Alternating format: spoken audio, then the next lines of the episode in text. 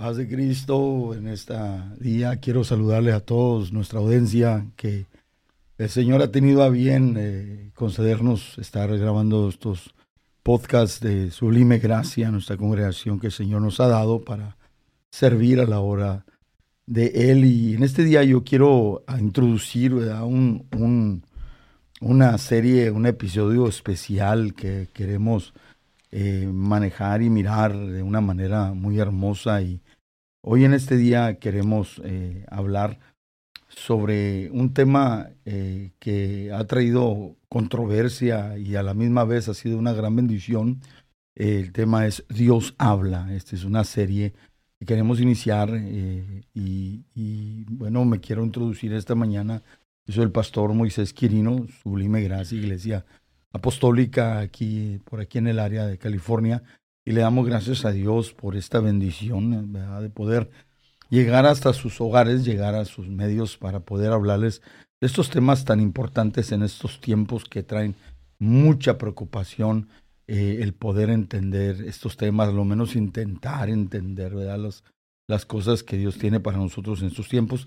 Y para eso también eh, en este día invité a mi amada esposa, la hermana Lili Quirino, que está con nosotros y le voy a dar el lugar para que pues introduzca, danos de un, corto saludo. Amén. Amén, paz de Cristo, hermanos. Soy, como dijo mi esposo, la hermana Lili Quirino. Este, es un placer para mí estar aquí. Gracias, mi hijo, Dios te pague por, por invitarme, aunque fue un jaloneo, la verdad. Le decía, no, no creo que yo deba de estar allí. No, sí tienes que estar. Y toda la mañana estuvimos que sí, que no, pero gracias a Dios estoy aquí. Le agradezco a Dios infinitamente su bondad, su misericordia y, y, y que nos hable, ¿no? Que Dios habla nuestras vidas mientras comencemos a, con, el, con el programa o, el hablar de, de, este tema de que Dios habla.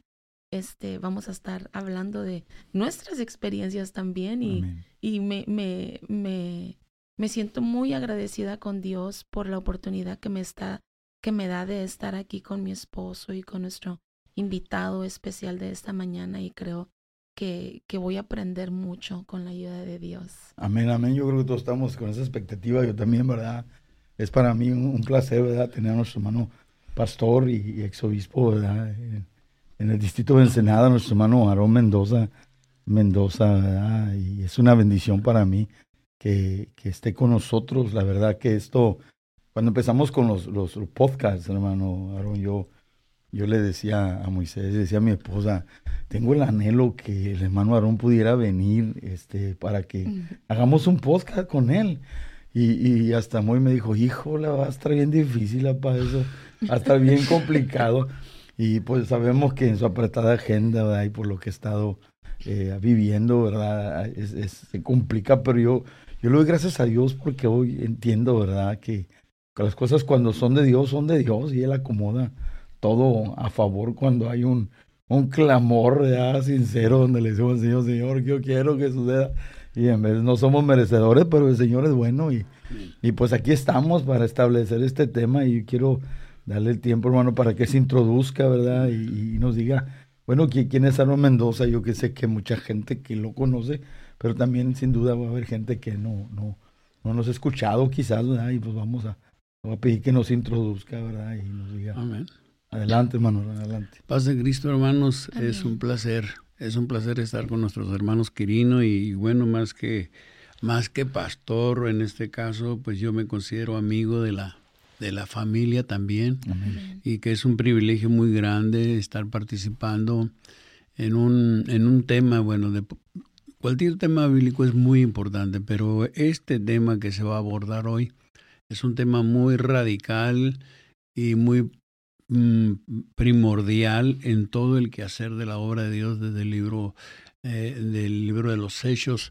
Eh, tiene un propósito para nosotros este actuar de Dios en la vida de nosotros. Así que es un placer, hermanos. Mi nombre pues, es Aaron Mendoza Mendoza y le doy gracias a Dios ya con estos carrera de ministerio todo el tiempo que estamos aquí, pues ya ya se ha hecho añejo y es un placer. Ya, ya no estoy en, en, la juventud muy joven, pero estamos todavía con el sentido de buscar esa, es experiencia con Dios, permanecer en la experiencia con Dios. Así que pues Dios, le pague, hermano Moisés, y yo le pague, hermana, estar aquí con ustedes. Bueno, Rani, y, cuéntenos cuánto, cuánto tiempo tiene ya en la, en la pastoral, porque hace rato veníamos platicando, ¿verdad? ¿Cómo, cómo es que nos conocimos más de cerca cuando nosotros estábamos tocando como grupo Canción Nueva y usted estaba pastoreando en Tecate, en, este, en Tecate ¿verdad? Llegamos a, recién casaditos, andábamos nosotros. No, creo que todavía no nacía Moisés, íbamos solos todavía. Sí, sí, ya, pues ya Moisés ya tiene 27, gracias a Dios, y ahora ya somos abuelos, bueno, ya pasó el tiempo, pero cuando llegamos ahí, pues estábamos chamacones, ¿verdad? Este, a ese muchacho aquí, aquí lo traigo guardado todavía, pero pues aquí estamos. sí, bueno, pues yo ya en la pastoral voy a cumplir, este, tiene falta unos meses para cumplir 40 años. 40 ah. años en la pastoral y estoy por cumplir este como 37 años en la en el área evangelística como evangelista nacional y pues en el quehacer de, de, ese sentido y ha sido una experiencia tanto la pastoral como la vivencia en, en, el como evangelista han sido dos elementos muy muy fuertes y aunque bueno hoy por primera vez vamos a hacer notar eh, yo nazco como evangelista en la misma iglesia que nazco como pastor. Prácticamente una diferencia de dos años y medio y entré en, la pastoral y entré como evangelista casi el mismo tiempo. Así es que ha sido muy honorable para, para, para mí este, ejercer este llamamiento y, ministrarle a tanta gente, pues ya ha sido una, una experiencia muy única, muy única. Yo creo que eh, le digo a mi esposa que no tengo memoria, ya no tengo memoria de dónde estuve y qué hice y qué dije. Eh, nomás hay la gente que me encuentra, ya los nuevos que me dicen, oye hermano, ¿se acuerda de eso? Pues, no, no me acuerdo. Y se acuerda que me dijo, no, no me acuerdo. Y me acuerdo que oró por mí, pues no me acuerdo. Este, y bueno, ya, ya no hay, hay muchos niños nacidos, que mujeres estériles, gente de cáncer, úlcera, diabetes. Bueno, todas las enfermedades y, y, bueno, pues corrí mi carrera. Y todavía estoy en ella, gracias a Dios. Es que es un placer. Ya 40 años de pastor, ya casi, pues ya es una, es un tiempo. Amén. Pues bendiga a su hermano Ronda. Y, y, bueno, sabemos que actualmente pastoreando en Ensenada, la cuarta de, de Ensenada, que pues ha sido una iglesia amiga, ¿verdad? Ya que pues de ahí nació, me voy a confesar, ahí nació eh, el nombre de, nuestra congregación, Sublime Gracia, este, con, permiso, yo le pedí permiso al hermano Aarón. me dijo, amén, me dijo, dale para adelante. Y, gracias a Dios porque el hermano, bueno, hermano Aarón ha sido eh, un consejero para, para mí en lo personal, mi esposa ha sido un mentor para nosotros y yo le agradezco, ¿verdad? lo hago público porque para mí es una honra, es un honor tenerlo aquí y, la, la, trayectoria, la amistad que nos ha ofrecido el, el, el pastorearnos. Siempre hemos, hemos yo, yo, hace tiempo entendí, ¿verdad? Que una de las cosas más difíciles que existe en la, en la pastoral es pastorear a los pastores. Entonces es, es, una bendición, ¿verdad? Para mí que, que el hermano esté con nosotros, un honor, un gran honor, hermano. Yo le agradezco que se tome el tiempo, el sacrificio y le agradezco a su amada esposa, nuestra hermana Tere, mandar un saludo a la hermana Tere. Amén. Que, nos lo prestó este ratito, gloria a Dios, se lo robamos un ratito y gracias a Dios. Bueno, en este día yo quiero eh, poner bases eh, sobre el tema que vamos a hablar, que como decía yo al principio, Dios habla y es una serie que queremos emprender porque es, un tema, eh, bueno, hasta cierto punto controversial o controversial en toda su esencia y, y es un tema que que ha traído eh, mucha bendición a las congregaciones, pero también ha traído mucha controversia o situaciones, ¿verdad? Que sabemos que hay, hay, hay iglesias o, hermanos que, que, han vivido grandes bendiciones, pero también han sufrido cosas difíciles donde llega uno a un punto donde dice uno, bueno, eh, este, ¿de veras Dios me está hablando o, o no me está hablando? o es Dios o no es Dios. Yo creo que todos llegamos a ese punto de, preguntarnos. Entonces, yo quiero leer el libro, en el libro de los Hechos para, para poner base bíblica al tema de, hoy, en el libro de los Hechos, capítulo 26. eh, el versículo 12 en adelante, donde Pablo relata su conversión, una, yo le llamo una conversión agresiva, ¿no? Porque Pablo era un hombre recio y, su conversión tuvo que ser de esa manera, ¿no? Una conversión agresiva, porque la, manera que, presenta su testimonio, su, relata su conversión, de manera sorprendente. Bueno, le debo ahí en el libro de los Hechos, capítulo 26, versículo 12 en adelante. Dice de la siguiente manera, ocupado en esto, iba yo a Damasco con poderes y, comisión, y en comisión de los principales sacerdotes. Versículo 13, cuando a mediodía, oh rey, yendo por el camino, vi una luz del cielo que sobrepasaba el resplandor del sol, la cual me rodeó a mí y a los que iban conmigo. Versículo 14.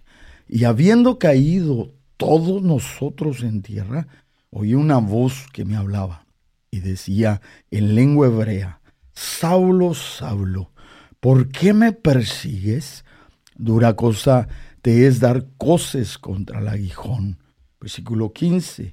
Yo entonces dije, ¿quién eres, Señor? Y el Señor dijo, yo soy Jesús, a quien tú persigues. 16, y con este concluyo, pero levántate y ponte sobre tus pies, porque para esto te he aparecido a ti, para ponerte por ministro y testigo de las cosas que has visto y de aquellas en que me apareceré a ti. En grandes rasgos, lo que es la conversión de Pablo, algo impactante, ¿no? Y, lo más hermoso, ¿verdad? Que lo, Pablo está relatando su conversión en, nuestro tiempo. Entendemos que estamos en el tiempo de la gracia. Entonces, este, este experiencia de Pablo que nos comparte, creo yo, impresionante para nuestra vida y para nuestros tiempos donde nosotros estamos viviendo. Entonces, yo quisiera introducir esto, hermano y quisiera darle el tiempo para que usted nos, nos, nos, hable de la importancia de este tema, Dios habla. Bueno, mm, retomaríamos tantito el, el inicio de la, de la enseñanza en que Pablo está comisionado por, vamos así, por la ley por la ley, por los autores de la ley o los vivenciales de la ley, tienen una encomienda para Pablo. Este, esta encomienda de ir y, hacer una función, porque iba a ser una función de persecución que era perseguir cristianos, pero realmente era perseguir a Dios, porque el Señor hace notar esa, esa particularidad en él. También está, hay que hacer la hincapié que en este evento va a haber una, un parteaguas de liderazgo en la vida de Pablo. Eh, en vez de que sean los sacerdotes o el gobernante que está ahí eh, mm, como el líder inicial de Pablo, va a adquirir un nuevo líder. Y un nuevo líder que no está mudo, un nuevo líder que no solamente se sabe que existe, sino que él tenía conocimiento que había un Jehová de los ejércitos pero tenía un, no tenía una experiencia con Jesús el Nazareno, él simplemente perseguía a los discípulos de Jesús el Nazareno. Entonces, en esa experiencia que va a tener el reencuentro, nos marca a nosotros y nos da pauta para entender que Dios, eh, Jesús, está hablando a un inconverso. Y aquí parece que se dice fácil, pero es muy diferente, porque nosotros tenemos la concepción que solamente se le habla a los bautizados, que Dios solamente le habla a los bautizados y va a tratar con ellos. Pero desde el inicio, desde el inicio de esto, Dios habla con Pablo y es un incumberso. Aparte es un perseguidor. Y en tercero es un enemigo. Amén.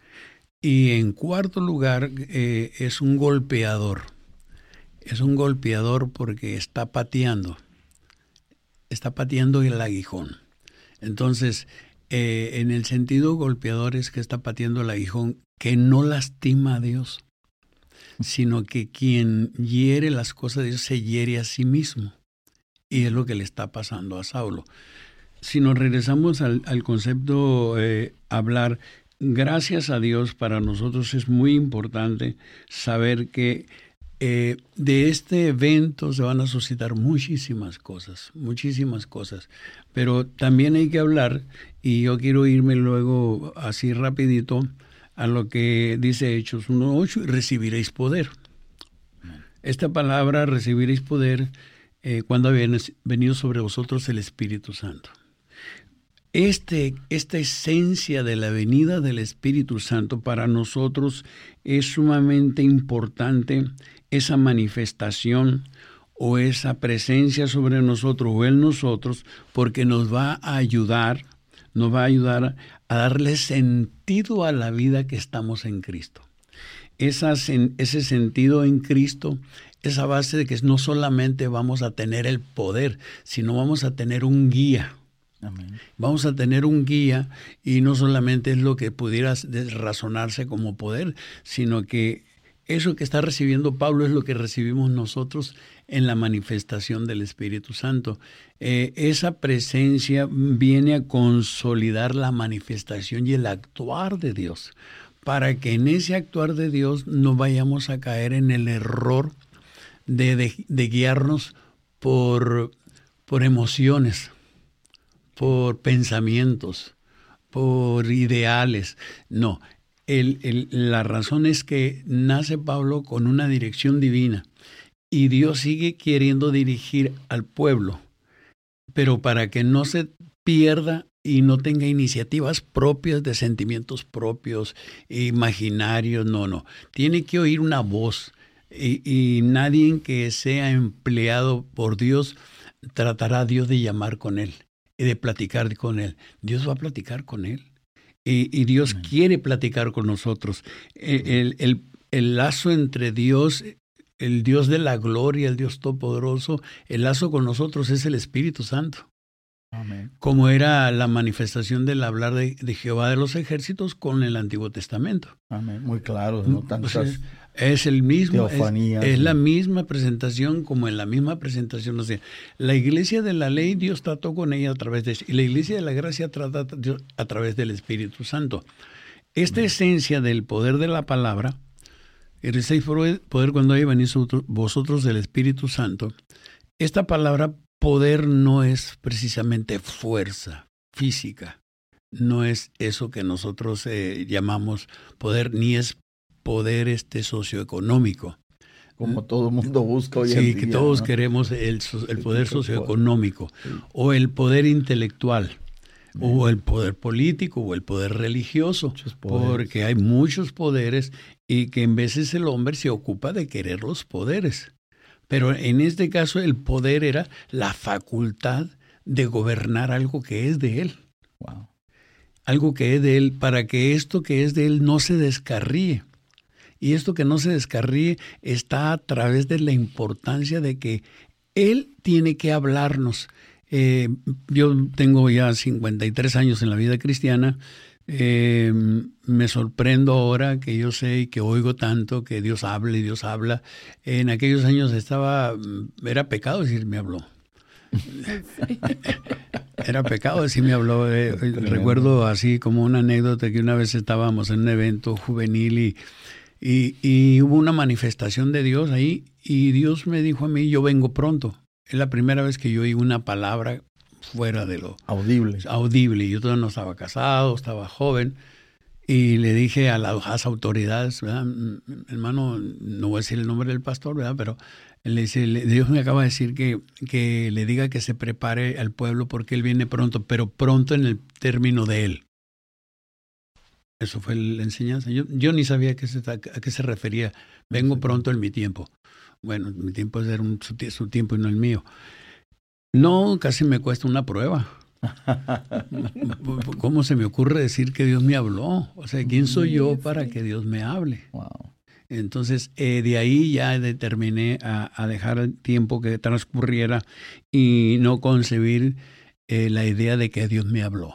Pero en este tiempo en que estamos viviendo, en este tiempo que es tan importante y tan importante que Dios nos hable, porque tenemos que dejar guiarnos no por impulsos, ni por sentimientos, ni por emociones, ni por mm, querer agradar a alguien, porque hablar que Dios te hable o que Dios nos hable, Él no va a hablar mentiras.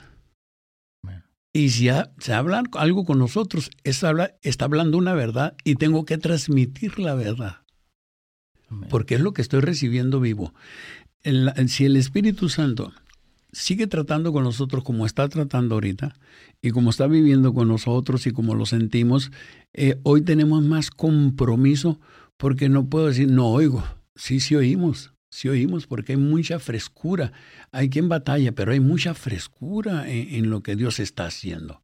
Y, en eso que Dios está haciendo, no podemos que Dios no, no podemos decir que Dios no habla cuando el solo hecho de que yo en lo solitario tengo una comunión con Dios.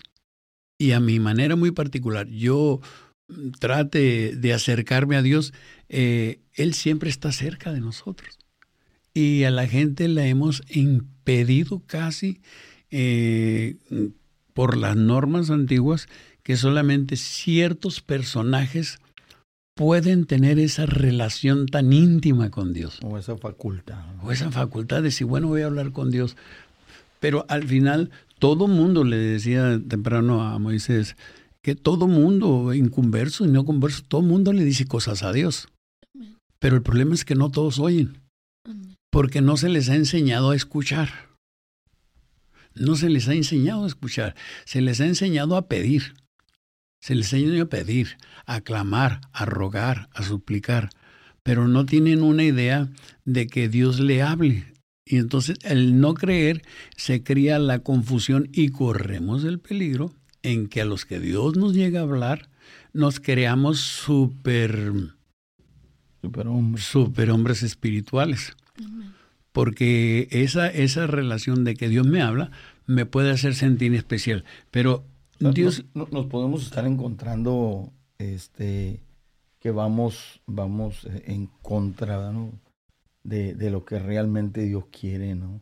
de lo que realmente Él busca para nosotros a través de su Espíritu Santo, como usted lo mencionaba. ¿no? Nos, nos encontramos, como decía el Señor, me encuentro luchando contra el Espíritu en vez de estar luchando a favor, no estar haciendo las cosas a favor. Sí, el, por ejemplo, el no escuchar, el no ponerle atención. La Biblia, la Biblia eh, esta fue inspirada divinamente. Fue inspirada divinamente. Y el escritor la escribió, la, la escribió en la revelación que entendió. Le habló Dios. ¿Cómo? pues si fue por, por revelación o fue porque le habló o fue porque le puso el sentir, pero le habló. De tal manera que habló que tenemos las escrituras. Y las escrituras ahí están. No más que las escrituras tenemos que discernirlas divinamente. Porque fueron inspiradas divinamente. Entonces, para que yo tenga que entender la palabra divinamente, tengo que trabajar con el mismo divino que trabajó el escritor. Amén. Si no, no vamos a entender, porque la escritura que el, Dios da como el divino inspirador, se la plasma a un hombre natural y no la podemos tomar como un toda porque la palabra de Dios es el mismo ayer, hoy y por los siglos. Esta palabra fue inspirada hace mucho tiempo, en otro tiempo, pero sigue tan viva porque es la voz de Dios.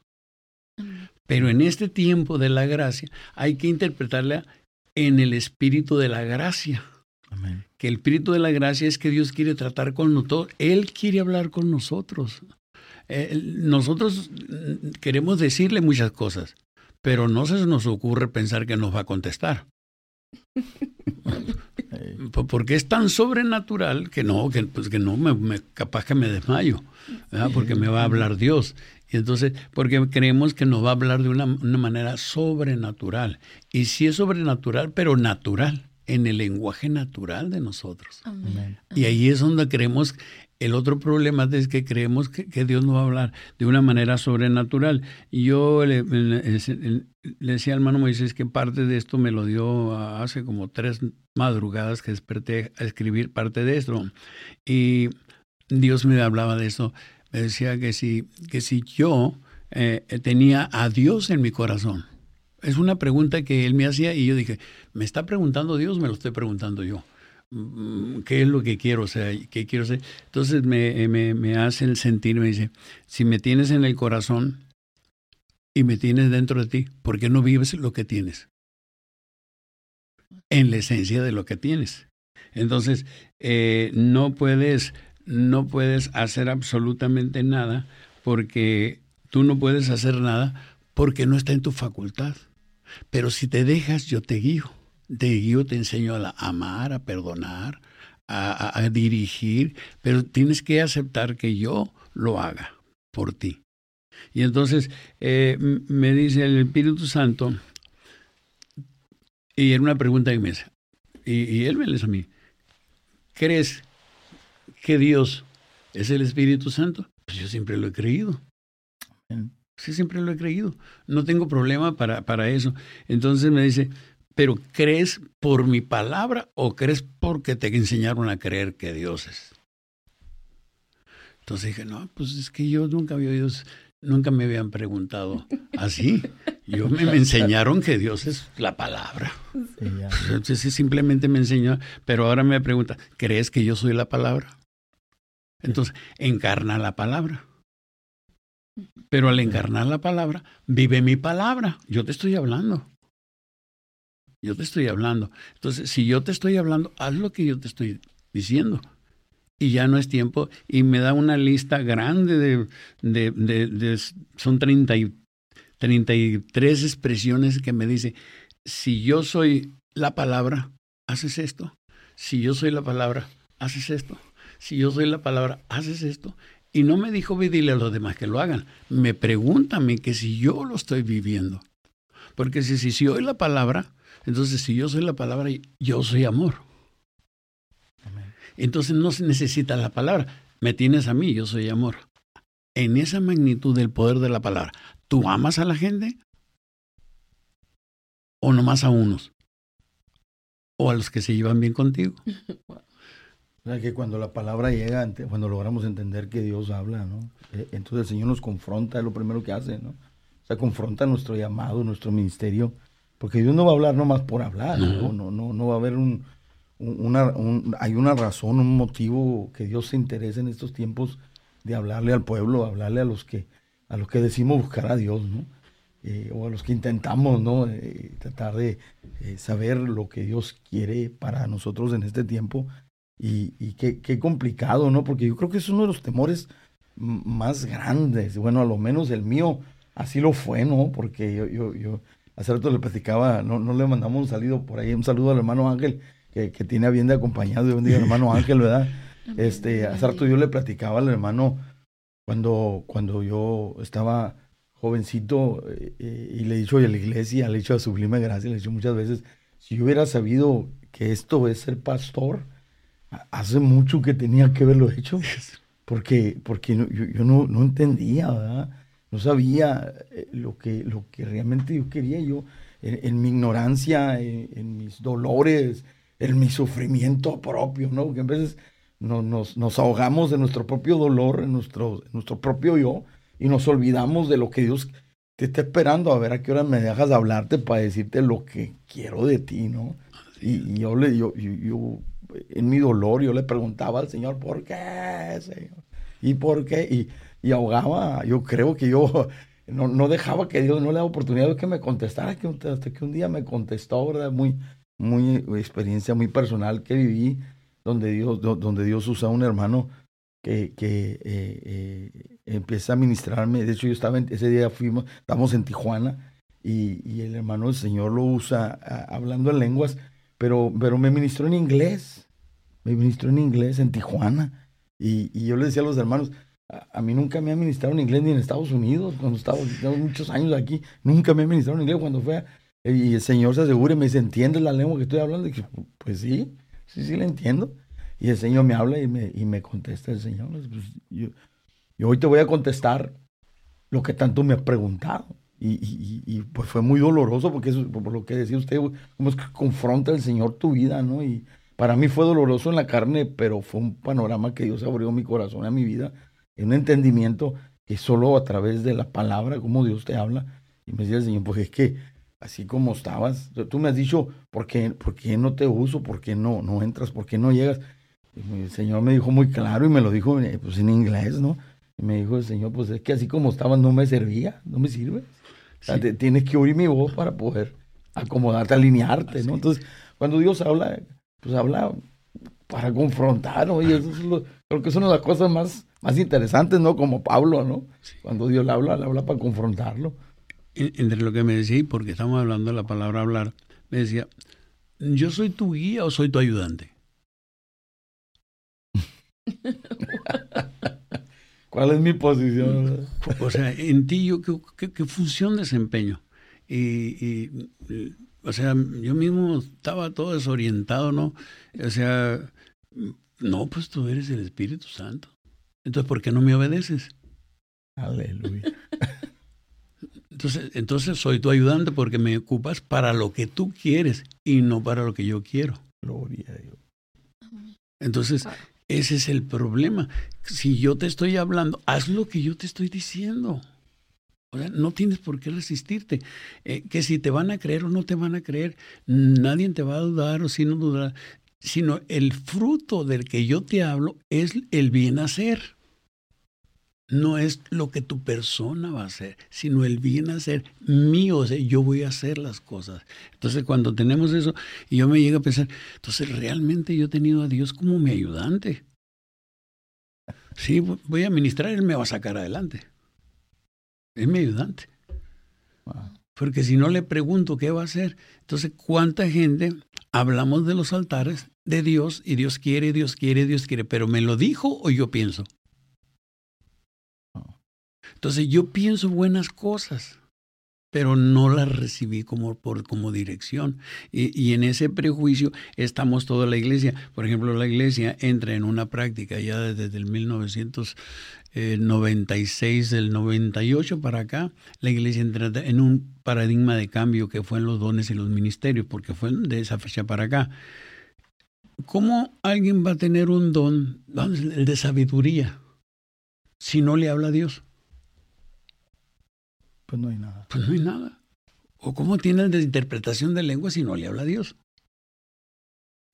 O el de revelación, o el de sanidad, o el de milagro, o el de la enseñanza. Si realmente es de la enseñanza, edifica, porque es el Espíritu Santo el, dueño del, del don. Me decía, ¿cuántos hombres y mujeres son propietarios? Yo soy de su propiedad me usan para lo que quieren ellos. Si me oyeran a mí, sabrían qué quiero yo de ellos. Y no dirían, Dios quiere esto. Entonces, entonces nosotros estamos creyendo y, y, cuando nosotros no tenemos, nos seguimos guiando por impulsos buenos, impulsos buenos. Por ejemplo, un impulso bueno es, es que Dios bendiga a todo el necesitado. Es bueno. Es un buen, buen impulso. Yo lo tengo. Hasta los inconversos quiere que Dios bendiga a los necesitados.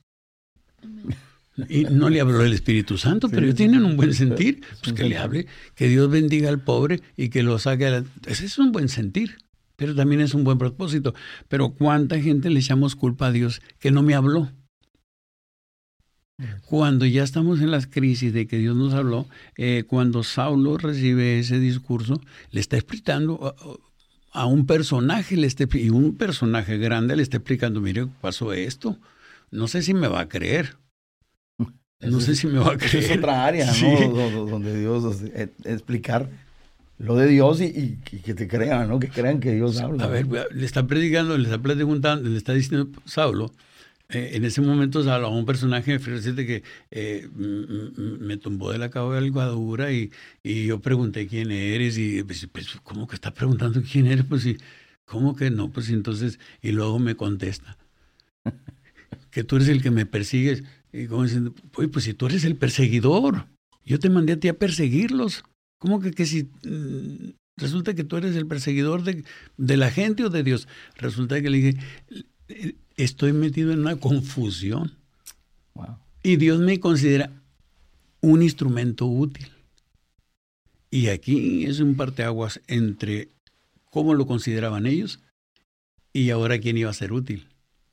Y, y se desgaja un Saulo a un Pablo. Un Saulo que decide, escucha la voz de su líder y un Pablo que escucha la voz de su Dios. Un despertar. Es un cambio de paradigmas. Ese cambio de paradigmas sigue siendo esencial entre nosotros. Eh, eh, con todo respeto, yo amo la Iglesia Apostólica con todo mi corazón, soy apostólico y nunca voy a dejar de serlo. Pero, ¿quién te llamó al ministerio? ¿La Iglesia Apostólica o Dios? Dios. Dios. ¿Y a quién me le debo? A Dios. Yo amo la Iglesia Apostólica, pero me le doy más a Dios que a la Iglesia Apostólica. Y eso, a alguien le da miedo decir eso. Tiene, temor de decir eso, pero ¿por qué va a tener si, la iglesia apostólica es de Dios? Pero ama más a Dios que a la iglesia apostólica, porque la, parte de la iglesia apostólica es la parte humana. Organizacional. La organización. Y, la parte del que te habla a ti del cielo es el organismo. Pues que no podemos ser organización sin un Dios, pues, sin el Dios poderoso. Sí, aquí eres organización y aquí eres un organismo. Aquí eres la organización fulana de tal y aquí eres el cuerpo de Cristo. Amén. Y en el cuerpo de Cristo el que gobierna es Cristo. Aleluya. Y si este Cristo gobierna aquí, Él le habla al pueblo. Amén. Porque ya no hay supremacías. Ya no hay personajes especiales.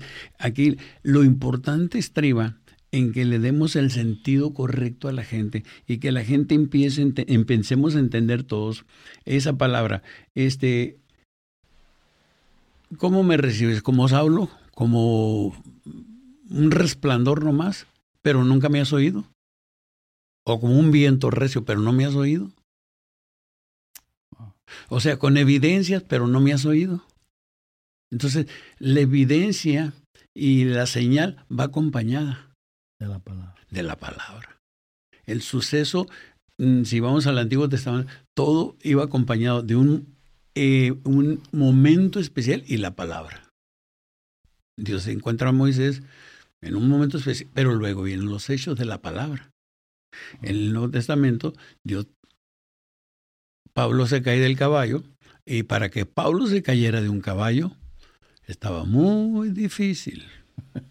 Estaba muy difícil, era un experto jinete. Era un experto jinete. Un general. Pero esta vez el caballo queda bajo el gobierno de Dios. Y podemos parafrasear, ¿cuánta gente vamos montados en caballos que nos hicimos expertos en montarlos? Pero no nos ha hablado Dios. Pero ahí en Pablo encontramos la contraparte, ¿no? Donde Dios le habla no nomás a Pablo, sino le habla al pastor Ananías, ¿no? Y Ananías batalla para creerle, porque, o sea, sí. Y le dice a Dios, yo digo a la iglesia, y le dice a Dios lo que él no sabe. No, y, luego. y luego no sabes quién es Pablo, le No, y luego, ¿quién es Pablo? O sea, ¿cómo voy yo con Pablo? O sea, usted que no. Estás mandando la muerte, ¿no? Sí, o sea, ¿quién es Pablo? Pablo, pues, tiene un espíritu y suicida, Pablo. Bueno, el señor este no es Pablo, este es Saulo. Yo conozco a Saulo, ustedes conocen a Pablo, pero yo no lo conozco como Pablo, yo lo conozco como Saulo. Amén. Entonces, la, relación del Espíritu Santo en la importancia en que estamos viviendo, en el siglo que estamos viviendo, todo el cristianismo debiera de estar en la búsqueda de platicar con Dios.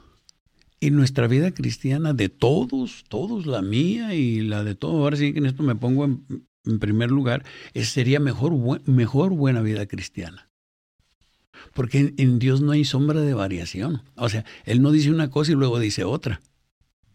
O, sea que todo lo que Dios nos habla va corroborado con su palabra. Así es. tiene que tener una, una plataforma de despegue, un respaldo en su palabra. Y en el poder de la palabra y en los resultados. Amén. Cuando Dios habla, los resultados son positivos. Cuando yo hablo, quedan a media palabra. Porque pues no, no es, pero si él dice, no hay, va a pasar. Va a pasar, no hay... No hay margen de error. Y ahí es donde nosotros, muchos de los que ministramos, dudamos porque nos viene la inspiración de la palabra, pero no la decimos porque luego entre el hombre y y si no pasa. Entonces no estoy seguro que fue la palabra de Dios. Estoy, estoy dudando, es un pensamiento mío. Entonces mm, estoy, estoy dilatando en, en, la confusión mía porque no quiero decir, Dios me dijo y lo decía, no, Dios me mostró. Bueno, entonces hazlo pues, pero ya lo hago con duda. Y ya aquello ya no surtió efecto, porque ya no fue la palabra, fue mi duda de que Dios me había hablado. Y por luego yo pienso, pero ¿cómo Dios se va a dignar a hablar conmigo? No, sí fue como, quisiera comentar algo que me sucedió cuando tenía 23 años, pastor. Era muy jovencita, tenía mis niños muy chiquititos. Nunca yo había escuchado a Dios hablar. Acababa de llegar el hermano Eduardo Encinas a la iglesia como Un saludo Para el hermano Eduardo. Y, y, y él hablaba y decía, no, predicaba, que Dios hablaba y, y pues yo nací en el Evangelio y sí, a través de su palabra, sí, a través de la predicación, pero que Dios hablara, no. Tenía 23 años, pastor, estaba en un servicio y recuerdo que volteé a ver a una hermana y Dios me habló de ella. Y la primera vez que yo escuché a Dios, yo pensé que me estaba volviendo loquita. Dije, estoy oyendo voces. Y yo me tapaba los oídos y yo seguía oyendo. Y yo me, las tapaba. Y entonces me salí del culto y, y, temblaba y temblaba. Y yo decía, pero yo qué es. Yo no sé su vida. Yo, ¿por qué estoy oyendo esto? Y me fui a la casa y, y me acuerdo que lloré mucho. Y yo no conocía la voz de Dios. Yo no sabía quién era. Entonces cada vez que miraba a la hermana, me hablaba de ella. Y me fui con el pastor. Y le dije, pastor, ore por mí, libéreme. Se me metió un mal espíritu. Yo le decía al hermano, a ver, a ver, dígame qué está pasando. Yo le decía, hermano Eduardo, este, yo oigo voces. ¿Voces o una voz? Es una. ¿Qué le dice ella? Le dije lo que me decía. Es Dios. Y yo estaba toda confundida y llorando, ¿no? ore por mí, le decía yo, yo no quiero saber lo que la hermana está haciendo, ¿verdad? A mí me daba como miedo. Y aparte no conocía, pastor, la voz de Dios. Claro. Y para mí fue algo bien, este, me confrontó, bien revelador, me asustó, pero me emocionaba. Claro. Me emocionaba. Este, hasta que el pastor oró por mí, me dijo, cuando le vuelva a suceder, vaya y dígale. Y, y, yo, yo decía eso, y pero si soy yo, yo nunca, vaya y dígale. Y sí, y al momento que le dije, la hermana se agarró llori y llore, mi esposo estaba, estaba llori y llore, y yo todavía toda asustada, no todavía no, no, no comprendía eso de que Dios me había hablado a mí, a mí. Así es. Mire, le, le voy a dar una, una, una idea va, a ser como una, una idea. Dos de las funciones y dos de los propósitos básicos, básicos por los que Dios nos habla, ya cuando nosotros somos cristianos, tiene dos prioridades. Guiarnos y consolarnos. Guiarnos y consolarnos. El problema es que nos queremos guiar nosotros y nos autoconsolamos. El autoconsuelo nunca trae consuelo. Siempre hay un vacío porque ese consuelo es mi consuelo. Pero si me consuela Dios, me guía. Cuando el propósito de Dios para la humanidad es guiarla y consolarla. El propósito primordial de un padre y una madre es guiar y consolar. Son dos partes de las más importantes que hay en, la, historia de su vida. Cuando, cuando, ¿por qué me consolaría Dios? ¿Por qué me consolaría Dios? Ah, me va a consolar mm, porque estoy pasando un momento difícil. ¿Y cuál es el momento difícil, más difícil por el que me digo? Pues porque no obedecí su palabra. A consecuencia de la rebelión de la palabra, trae mi desconsuelo. como ejemplo bíblico, ¿no? Como Jonás, ¿no? Así es. Vivió lo que no tenía que vivir. Así es. No tenía que pasar por ahí, pero... Pues pasó. ¿Y, y, qué lo llevó? Pues la rebelión, pero de esa rebelión no era para destruirlo. Viene el, y Dios lo consuela, pero también le corrige y la consolación va a, va, va a llevar a la parte corrección. O sea, te corrijo, no te golpeo, pero te corrijo y te consuelo para que no cometas otra vez el mismo error. Si la iglesia, todos nosotros, estuviéramos dejándonos guiar y que nos hablara todo, entonces el propósito de Efesios 4 que los dones son para la edificación, ¿quién hablaría a través de un ministerio? Debe ser Dios. Dios. ¿Y a quién edificaría? A la iglesia. Pero si, si los dones y los ministerios los tenemos para usarlos para otra cosa, porque en pleno culto los dones y los ministerios no actúan? Porque solamente actúa el que pone la palabra. O sea, inconscientemente decimos que el predicador es el único que oye la palabra. Mm. No lo decimos así, pero en la práctica así aparece. Porque si tiene este don de ciencia, bueno, pues que ahora hable este el don de ciencia. Que el que tiene conocimiento, pues de conocimiento. Pero resulta que no, no sabemos cómo introducir, porque nuestra liturgia de culto no está acompañada de la voz de Dios. Me lleva esa figura para dar ese tiempo, ese momento. ¿no? Así es. Entonces, la palabra edifica, pero la palabra que nosotros leemos es el, el logos escrito. Al logos escrito le empleamos nosotros la, el discernimiento del que está ahí. ¿sí?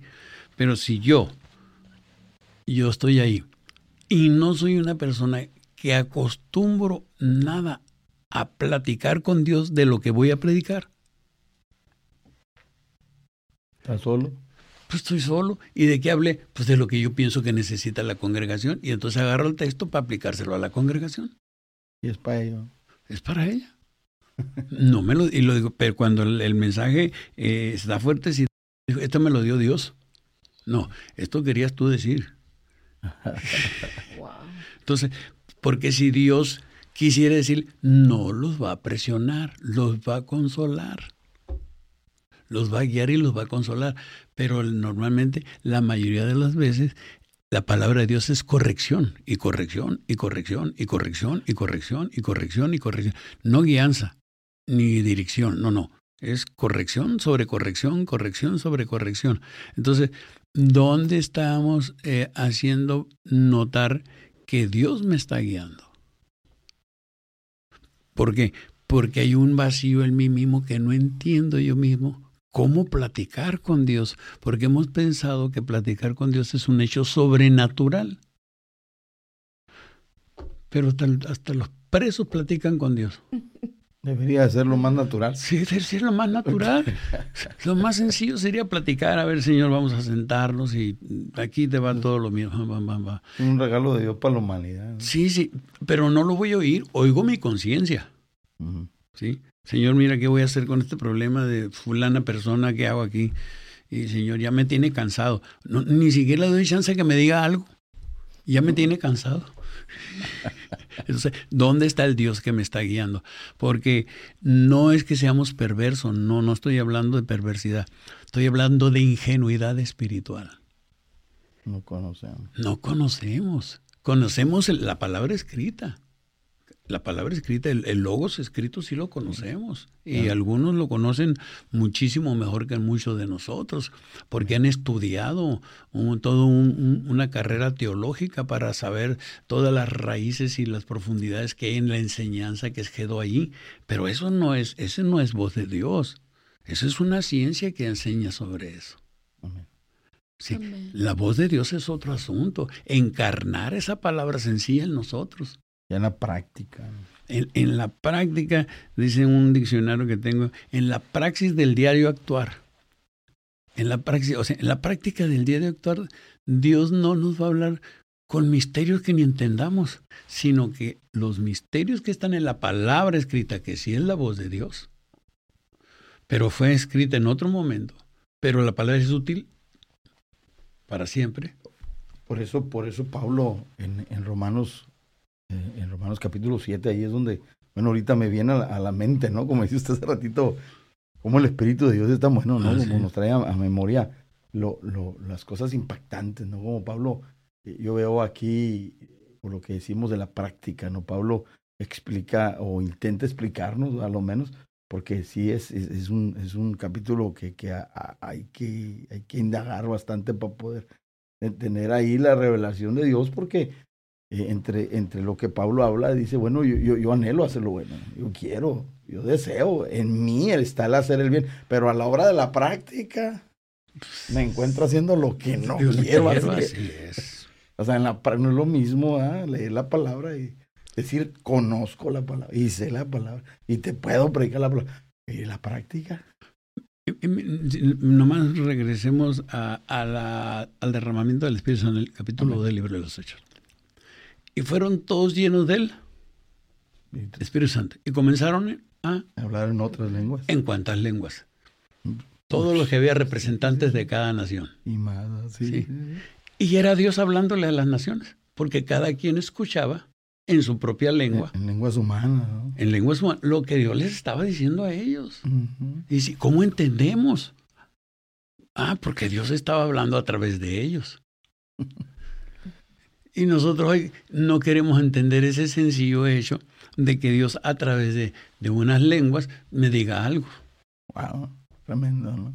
Entonces, porque en el libro de los nace la manifestación y, los que oyeron el mensaje del Espíritu Santo hablándoles a ellos en su propia lengua, no se hicieron cristianos, perseveraron en su necedad y el pueblo que no tenía cambia su rumbo. Entonces, eh, lo importante, y ellos no entendían, los, los 12 no entendían, o los 120 no entendían, entendían los otros. Pero estos el impulso de lo que tenían los llevó a actuar al cambio porque dijeron, bueno, esto tiene que ser Dios. Porque yo no sé hablar en otras lenguas. No sé hablar más que en la lengua mía normal. Entonces, ¿cuántas veces si, si, nosotros dejáramos, pienso, ese es un pensamiento abierto a mí, si dejáramos que en el culto yo hable todo lo que me viene del buen sentir para edificación, ¿A cuántos de los que están sentados, ah, esa palabra me, ah, esa palabra, ah, esa aplicación, ah, esa interpretación? Ese es el Dios hablando que debería estar siempre activo. Amén. Ese es el que debe estar siempre activo. Que la palabra no sea fría, calculadora, monótica, monótica, eh, monótona o estática. O sea, la digo no. La palabra que va impregnada de Dios y que no me doy cuenta que estoy hablando, yo soy la voz de Dios ahí. Entonces, si yo soy la voz de ahí, soy el transmisor de la palabra de Dios.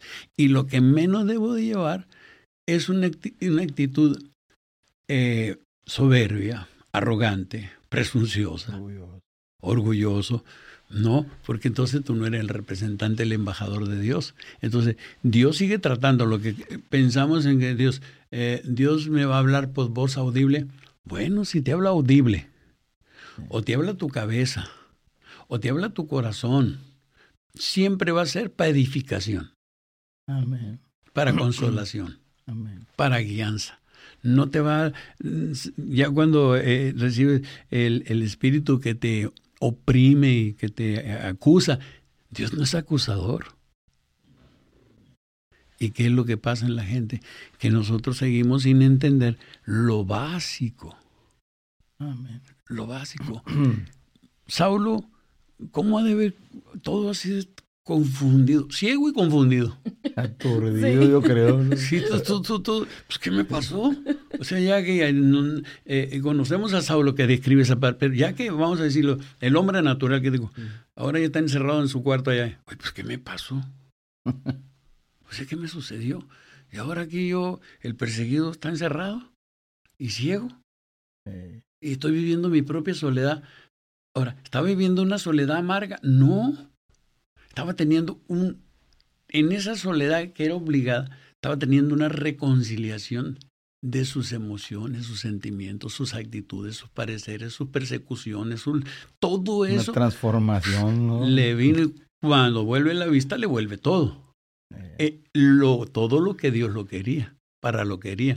Entonces nosotros, ¿cuántas veces le tenemos miedo a la soledad espiritual? Porque pensamos que no va a pasar nada. En, en ese trato silencioso de Dios, eh, a, mí, a, mí, me llama mucho la impresión de no guiarme por mis emociones. No guiarme por mis emociones. Yo quisiera que pasaran muchas cosas. Porque qué difícil es eso, ¿no? Oh, muy difícil. Complicado. Muy difícil. Eh, eh, pero lo más maravilloso es que Dios sigue estando en nosotros. Misericordia. Y, y, y yo le, le, le pues, con mucha gente que platico sobre, sobre temas parecidos, ¿desde cuándo es Dios? Hey, te estoy hablando. Y yo, hey, te estoy hablando. Y, y al, al, rato, tengo 10 años hablándote. Santo cielo. Amén. y, pero para mí Dios, Dios, 10 años. Sí, pero para Dios no son 10 años. Dios es un, es un tiempecito corto. Porque en el, en el, en el, en el, en el Cairo de, el Cairo de Dios, pues nada que ver con mi cronos. Con mi tiempo no tiene nada que ver. Entonces, Dios eh, está allí tratando conmigo y, y, y, tiene paciencia para decirme, hey, ch, ch, ch, eh, no sé si una vez tuvieron la experiencia de mandarle un hijo, hijo, veías eso y arranca. Y luego se regresa y dice, oye, ¿qué, ¿qué, me dijiste? Es que te arrancaste sin recibir la orden. Apenas te dije, ve corriendo y ya se fue. Y va, pero qué, vele gritando lo que va a hacer. ¿Cuántas cosas vamos corriendo por hacer cosas y todavía no recibimos la explicación de lo que vamos a hacer? Sabemos qué estamos haciendo. ¿Qué vamos a hacer? Pero ya vamos corriendo por, por el espíritu de la obediencia. Preferimos no ir, sino correr para ir a hacer qué. Pues no sabemos. Entonces, la, el sentido pleno de la palabra. Ahora yo me regreso al libro 6 y recibiréis poder. Quiere decir que la voz de Dios es poderosa. Una promesa ahí sólida, ¿no? Es poderosa. Es poderosa. Y la palabra de Dios es poderosa en el sentido de lo que vale. ¿Cuánto vale la palabra profética más seguro que tenemos en la Biblia? Es poderosísima. Es poder. No, no, me, no me gusta, lo de Dios nunca me gusta decir, Dios es poderosísimo. No, es poderoso. Más que lo poderosísimo, es poderoso. Ahora, esa palabra de Dios está viva. La única manera de que la Biblia esté viva, esa que leo yo, es que yo esté vivo. Porque la Biblia no me da vida. Yo creo que está viva. Y entonces la Biblia es viva. Pero si no más creo que la Biblia es un libro de guianzas, pues no, no está viva, nomás es un libro, es un manual de guianzas. Y nada más. Nada más. Y con, y con él voy a repetirlo a todo el mundo como un manual de guianza. Depende cómo use el, el logos, que es la palabra escrita. Amén. Que esta palabra escrita que tenemos aquí, que es el logo, cómo cobra toda su esencia esa palabra escrita por la palabra revelada, que es el rema. Entre el rema y el logos se interpreta la palabra de Dios. Pero si nomás es mi conocimiento y leo puro logo y logo y logo y logo y logo y logo y puedo estudiar logo y logo, mucho logo, mucho logo, pues todo el mundo tiene Biblias. Y leen la Biblia. Eh, hay gente que dice, yo desde cuánto he leído. Dijo el rico que desde mi mocedad me lo sé. Amén. Siendo un niño yo me sé la, los mandamientos. Sí, pero no los practicas. No es el problema de que lo sepas, sino que, que no, ni que no lo has leído. La práctica, ¿no? La Otra práctica. vez. Entonces, pero ¿cómo lo vas a practicar cuando sabes que esa palabra está viva? Y entonces el rema, que es la palabra inspirada divinamente, ¿y qué, qué interpreta la palabra divinamente? Si tú agarras la Biblia, cualquier pasaje, y lo lees, y, y dices, aquí tienes un subrayado. Si tú, tú lees el, el, la porción subrayada, para ti, tú subrayaste esta palabra porque tiene importancia para ti. Amén. Y esta palabra tiene importancia porque pensaste, ah, pensaste, esto lo voy a explicar. O esto dice esto para mí, depende como quiera. Pero esto, cuando estés en el púlpito, no cobra vida si el Espíritu Santo no entra. Amén. Nomás repites lo que dice y lo explicas como tú crees Nada más. y nada más, y no hace efecto ahí abajo. Pero si esta palabra que tú estás leyendo aquí y dejas que el rema llega fresco, le da vida a esto. Como la, como la palabra, como el, el, el, el, la- el testimonio, la experiencia que él platicaba, ¿no? Hace unas tres semanas, cuatro semanas, no sé ni con cuatro semanas, ¿verdad? que Dios me habló. Ah, sí. porque estaba dormido yo y apenas me acaba de dormir, sí me habló y me, y me recordó esa palabra, ¿no? Prevaricaste, prevaricaron. Y yo le pregunto al Señor, ¿qué es eso, Señor? Y me levanté, me desperté asustado. Y, Y le dije a mi esposa, estaba despierta, ya todavía no la vi, estaba dormido en la cama. Y dije, Señor me habló, mija. ¿Y qué te digo? Pues que prevaricamos y que prevariqué, pero, pero ¿qué es eso? No, pues me dijo que le busque. Pues ahí ando buscando, ¿no? Entonces, cuando presento esto, la palabra, porque me dicen de hablar la palabra, cuando yo, yo busco en la palabra lo, lo, lo, que, lo que quiere decir el Señor en esto y se lo presento a la iglesia, pues trae un efecto importante para la iglesia y un impacto para cambio, para bendición. Entonces, e, es, muy importante lo que usted dice ahorita, como los predicadores, pastores, quiero decir los que somos nuevos predicadores, pues, nuevos pastores, porque yo comparado a usted, pues yo no, no, pues tengo poquito relativamente. y lo dice la gente, Dios habla, todos los cultos habla, todos los cultos habla, en todos los cultos habla. ¿Quién lo oyó? Pues el que tengo oído para oír. Oye, el que, ¿qué, oyó? Pues dijeron muchas cosas de Dios. Es más, ven y le entendí. Pues porque no, no estaba interesado y ni puso atención a lo que dice. La, yo hace mucho le expliqué a un amigo eh, que tengo, o en cierto lugar, la palabra palabra. Precisamente la palabra palabra. Palabra. El rema y el logo. Tiene dos aplicaciones y dice igual, palabra es palabra. Palabra escrita y palabra revelada. Tiempo. El cronos y el kairos. El, el, el, el kairos es de Dios y el cronos de nosotros. ¿sí? El poder. Eh, cuando y recibir por exocia y dinamis. Ahora, haz un culto donde solamente tenga dinamis, tenga cronos y tenga logo. Todos perdidos. Todo en el terreno de los hombres. Sí. Porque las tres cosas están en el terreno. Ahora, haz un culto donde esté en el kairos de Dios, en la dinamis de Dios y en la exoxia de Dios. Entonces no es lo mismo. No es lo mismo. es, el mismo día, es la misma gente, el mismo lugar, pero no es lo mismo, porque estás guiando en el tiempo de Dios, ahora estás hablando lo que Dios quiere, la palabra que Él quiere, y te la está revelando la que Él quiere. Si no, estás hablando la misma palabra, pero con lo que tú quieres. Entonces, no hace el efecto, y Dios sigue hablando, sigue hablando. Y en veces solamente, ¿cuántas veces escuchamos una hermanita o hermano que pasaba, gracias a Dios, en dos, tres cosas y todos, amén, gloria a Dios? ¿Y están por qué están tan motivados? Porque está hablando lo que Dios quiere, en el tiempo de Dios y en el poder de Dios. Y muy sencillo. Y muy sencillo. Amén. Y se comió aquello. O sea, le hacemos un conflicto a la palabra habla. Pero Dios habla siempre. Siempre ha hablado, siempre ha hablado, siempre ha hablado. Y, lo que nosotros eh, batallamos porque entendemos la palabra habla. O sea, si escucho, me hablo. Si no escucho, no me hablo. Bueno, Así como hay sordos que, no oyen, por naturaleza nacieron sorditos y no oyen, pero no se quedan sin entender. Terminan aprendiendo hasta leer los labios. Es cierto. Amén. ¿Sí? Nosotros no sabemos ni a leer la parte emocional de la vida cristiana. Es, es rutina, es rutina, es rutina. Entonces, muchísimas cosas hemos Mm, desmeritado a Dios y nos hemos puesto los méritos nosotros. Em, yo, ¿cuántas veces he preparado un sermón? Yo se lo he preparado a la iglesia. Muchos. Yo, yo. No, no estaba Dios ese ratito. Me dejó que se me ocurriera todo lo que se me pudo ocurrir. Y cuando lo preparo yo hasta termino enojado.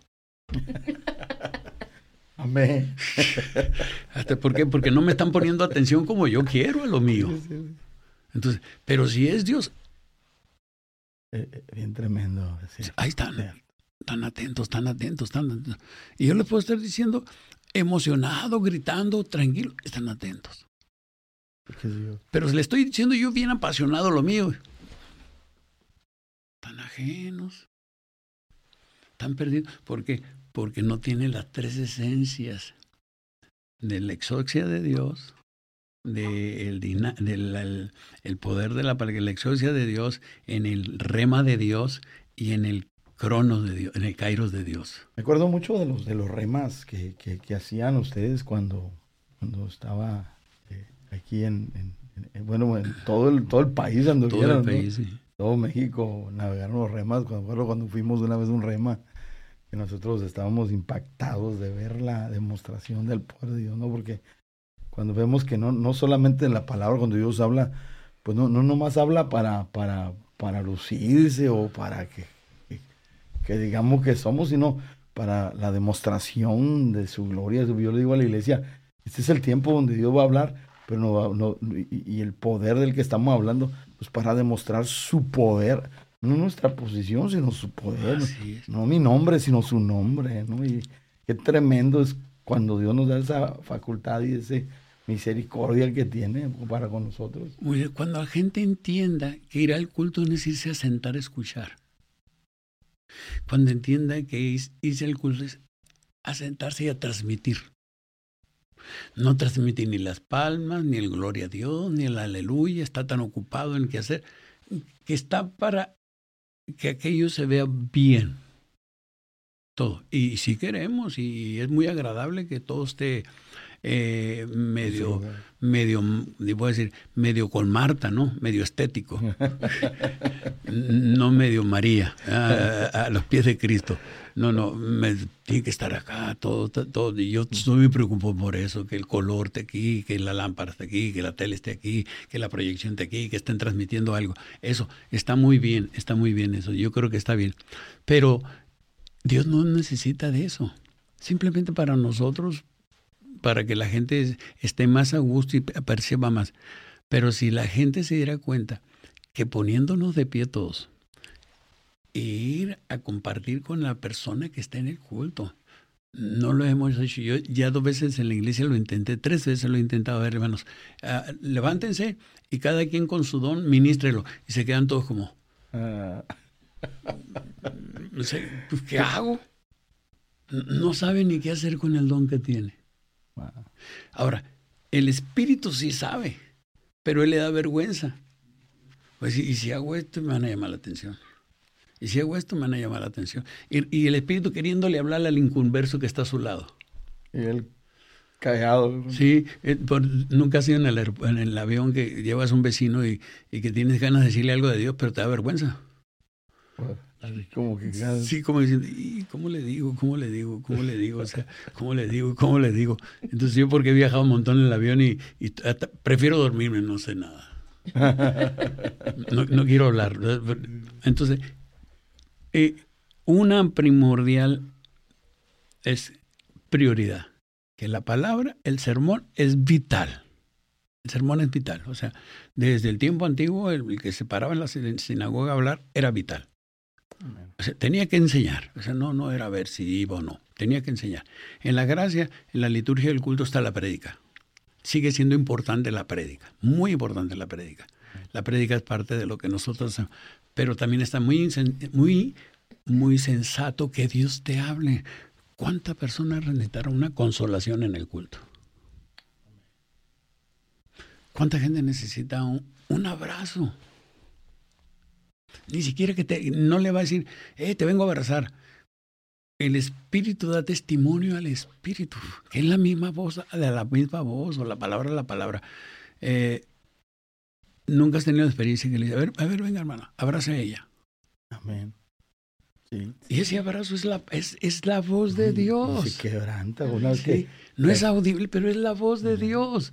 Ella necesitaba ese abrazo o esa palabra, o esa, esa sonrisa, eh, y tantas cosas que podemos decir que Dios habla en el culto. Pero nosotros hemos aprendido al culto todo corrección.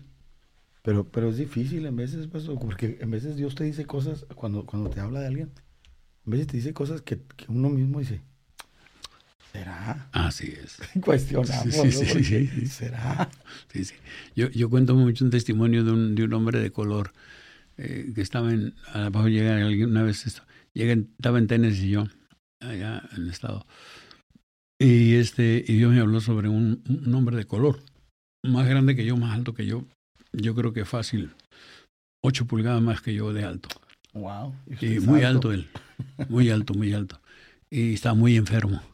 Y me dice, eh, lo pasó a la esposa. Y me dice que, que ore por él. Y ya le dije, ya, ya oré por él. Dijo, ¿le quiere decir algo? Sí, le digo, sí le quiero decir algo. Pero pues yo no sé inglés. Dígaselo usted. Oh, digo, ¿qué le digo? Dígale que dice Dios que se prepare porque se va a morir. Santo cielo. Oiga, dice, ¿cómo le voy a decir eso? Le digo, ¿por qué no está bien enfermo, verdad? Sí. Y le digo, para que vea que sí es Dios. Vea que tiene dos hijos. Uno que es el que él más ama y uno que dice que no lo ama, pero lo ama, porque es muy travieso el otro, muy tremendo. Y usted sabe, como su esposa, que ya tiene preparada su, su, su, funeral. su funeral y su herencia. Ya va a repartir su herencia. Al mayor le está dejando todo y al menor no. Wow. Dijo, ¿cómo sabe usted? Pues le estoy diciendo que me está hablando. Pues le estoy diciendo que me está hablando y que le diga a él. Y luego me dice, por favor, no le diga eso. Mire, usted no sabe quién es él. Le digo, no. Él es muy, muy, muy rico. Wow. Sí, le digo, bueno, pues de que le dé gracias a Dios que, que le está avisando ah, que se va a morir. Porque entonces, y al ratito yo como que me tambaleaba, dije, ¿y si son ocurrencias mías estas? Eh, ¿Qué tal? Entonces eh, me dijo, mire, dígale una palabra que a él le guste. Y le dije, ¿qué palabra le va a gustar? Dígale que Dios tiene planes de prolongarle los días. Ah. Le dije, fíjese que no, no puedo. Dijo, mire, si usted le dice lo que quiere, yo lo conozco, se va a entristecer, se va a deprimir y no le va a dar nada a usted. Le dije, es que yo no vengo por lo que me va a dar. Yo ya traigo todo preparado. Usted dígale. Y, dije, y dígale que tiene que dejarle al menor la parte que le corresponde.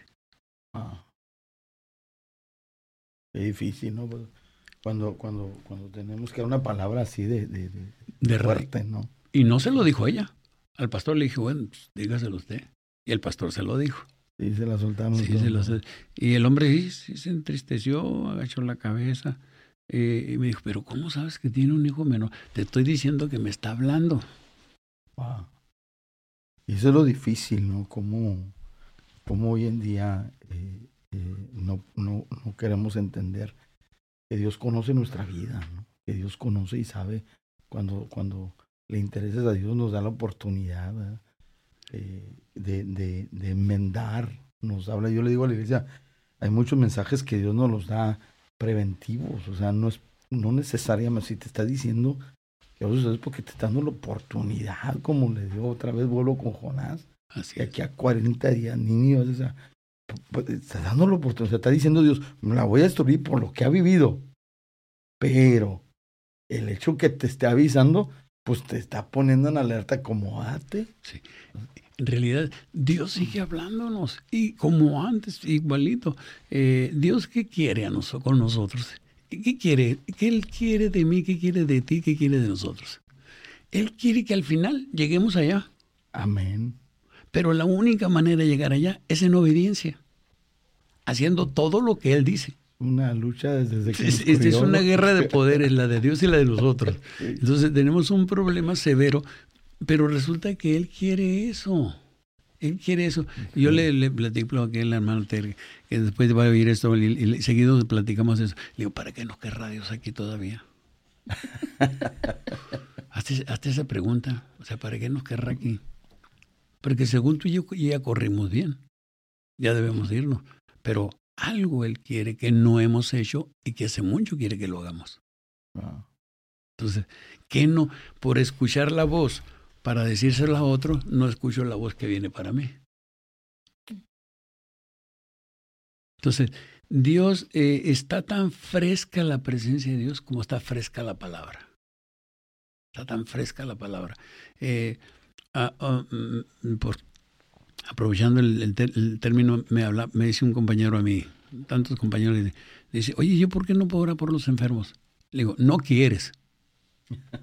No, si quiero. No, no quieres. No quieres. No, si quiero. No quieres. No quieres. Si quisieras, lo harías. No, hijo, es que me da miedo de que no pasen las cosas. Por eso te estás cuidando tú.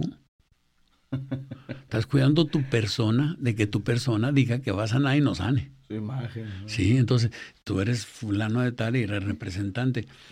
Si tuvieras la convicción de que te Dios te va a hablar y tú tienes que hablarle, si pasa, no es asunto tuyo. Y si, y si no pasa, no es asunto tuyo. Y pues, eh, ahorita usted mencionó una palabra bien, bien importante y clave, ¿no? La convicción, ¿verdad? Entonces, el texto bíblico que nos, nos da luz a esto, ¿no? Después la fe, la, la convicción, la convicción. O sea, estar sólidos en lo que estamos creyendo, ¿no? Porque eso es, eso es otra cosa bien profunda, ¿no? Cómo nosotros necesitamos eh, ir en el espíritu, en la palabra, indagar y ver y vivirlo y, y, tener ese, ese, eso que nos da solidez en lo que estamos viviendo en el momento, porque pues ya cuando el Señor empieza a hablar, pues qué difícil, ¿no? Yo le comentaba en la mañana, cuando, cuando Micaías, el Señor le dio una palabra y el rey le dice, te exijo que me digas la verdad. si yo dije, él no quería soltársela porque estaba complicada, ¿no? Eh, eh, eh, a ver, tú grabas una, una, una voz tuya y se le hubiera puesto a poner allá a Moisés, y lo subes arriba de un picarro y le dices, aviéntate, mijo, aviéntate del picab. Y dice, ¿dónde estás? Yo te voy a agarrar, sí, pero ¿dónde estás? O sea, yo necesito verte primero para aventarme. Este igual Dios, haz esto, pero ¿dónde estás? O sea, a ver, a ver, dime que aquí estás. O sea, si yo te veo, hago lo que tú dices, pero si no te veo, o sea, si no veo nada, no lo hago. Entonces, tan fácil que es querer que las demás hagan y uno batalla para encarnar lo que quiere que uno. Yo le digo a mi yo soy bueno para decirles cosas a los demás, pero soy muy malo para hacerlas porque tengo incertidumbre de mí mismo. Digo, ay, caray, ¿y qué pasó? Pero en realidad el tema, hemos hecho un misterio de que Dios habla. Eso es un tema complicado, complicado, como que son puros superdotados los que oyen la voz de Dios. Y resulta que no, no, en la gracia es para todos. Se acabó el sumo sacerdote. Amén. Amén. Ya no está el sumo sacerdote. Partió al velo, ¿no? Sí, estamos todos, podemos ir. Ah, no, pero no. Es a través de, a través de, a través de. Y, y qué importante es darle el contenido esencial, Moisés. Tan solo Dios habla. Y enséñale a la iglesia que Dios habla. Amén. En la iglesia, no es porque yo diga, pero la iglesia que pastor, Dios habla a través de una hermana, través. Yo los dejo. Yo los dejo que que les digan, no, dígales, y dígales, y dígales. Y, y hace un poco una hermana que llegó, me dijo, ¿y por qué podemos, por qué podemos hablar? Porque vas a ver si era Dios con, los frutos. Amén. No juzgue antes. Los frutos van a decir si era Dios. Amén. No me tiene que decir, es Dios, estoy segurita que soy. Yo estoy segurita que es Dios. Yo estoy. No, no me diga. Ve y dígalo. El resultado es la evidencia de que sí era o no era. Wow. Vamos a las pruebas, ¿no? Sí, ¿para qué? Oye, yo te digo, va a sanar y no sanó. Pues no, dije la verdad. Y, y, y, por lo que decía usted ahorita, ¿no? De que a, muchos que se preguntan, ¿podrá Dios usarme a mí? ¿Podrá Dios hablar, hablar a través de mí? ¿no? Es una pregunta que, que mucha gente, hay muchos, eh, gente que, que busca a Dios, ora al Señor, eh, lee su palabra, su testimonio es bueno, pero no se atreven a soltar la palabra, lo que él porque el Señor se las da, pero, pero, pero estamos en ese enigma, ¿no? Estamos en ese problema que usted mencionaba, que lo hemos hecho como un problema tan grande o, algo tan difícil que decimos de veras, eh, eh, Dios podrá hablar a través de mí. mira, el hablar y que te use es lo mismo. Es, igual de sencillo. El que te use y el que te hable es igual. Pero uno como humano comete el error los errores. Yo, yo empecé el 85, eh, el 86 ya yo ya andaba ministrando. Ya, 87 ya andaba yo ministrando sanidad divina. Imagínate nuevo, mirando cosas de Dios. Pues, andaba volando en el aire. Andaba volando en el aire yo. Y, y, no era capaz de enseñarle a nadie nada, porque se me figuraba que iba a perder mi regalo. Como que yo lo nomás quería para mí. Wow. Entonces, te ensoberbeces con la gracia que tienes. Cualquier tipo de gracia, te ensoberbeces y no la quieres bajar de información. La, la gran mayoría de los hombres que Dios usa en algo o los bendicen, batallan para compartirlo, porque se sienten dueños de ello. Entonces, cuando hemos vivido toda esta historia y termino haciendo tantas cosas y bajando la información a muchos y diciéndoles cosas, igualmente, es que te puede usar Dios cuando, cuando tú quieras.